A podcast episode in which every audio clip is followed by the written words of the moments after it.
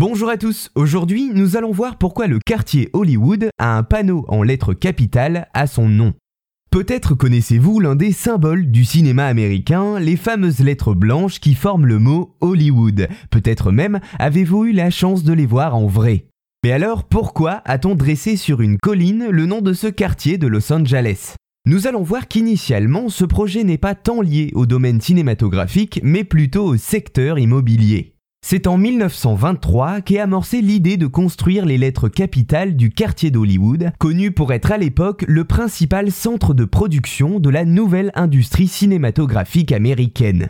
Le projet de l'époque est simple, commercialiser un tout nouveau programme immobilier à l'aide des lettres géantes prévues pour mesurer 14 mètres de hauteur. En juillet 1923, la construction est finie et les habitants du quartier peuvent alors voir un panneau géant avec écrit Hollywoodland en grandes lettres blanches et avec des ampoules éclairées qui ne doit à la base rester qu'un an et demi sur place. Alors déjà, pourquoi ne voit-on plus la fin du mot land sur l'édifice? Eh bien car après sa construction, la structure est laissée à l'abandon et se détériore lentement. C'est donc la chambre de commerce qui va restaurer le bâtiment, enlever les ampoules qui consomment trop et par la même occasion supprimer une partie du lettrage, la partie land ne laissant visible que le reste, Hollywood. En 1978, une opération assez maligne est menée. Pour garantir le remplacement complet des lettres, la Chambre de commerce lance un concours national auquel les stars peuvent participer en donnant. Le rocker Alice Cooper, par exemple, peut se targuer d'être à l'origine de la restauration du O. Même chose pour le patron de l'époque de Playboy, Hugh Hefner, avec la lettre Y.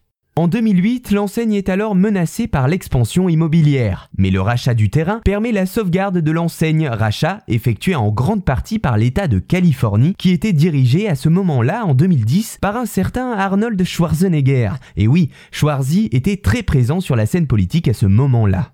Peut-être vous demandez-vous comment le site reste encore aujourd'hui intact sans être vandalisé. Eh bien les autorités compétentes ont mis en place de véritables barrières pour décourager toute tentative. Un système d'alarme sophistiqué permet de protéger les lettres des tags et autres et des détecteurs sensoriels et caméras en tout genre assurent une surveillance nuit et jour, ce qui au final en font sûrement les lettres les mieux gardées du monde.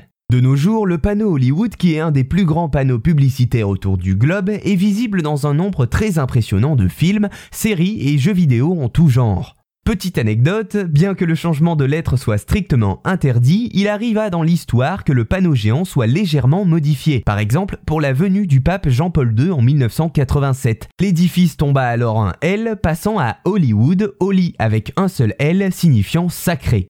Voilà, j'espère vous avoir appris quelques éléments sur l'histoire du panneau Hollywood et quelques faits sur l'édifice en lui-même.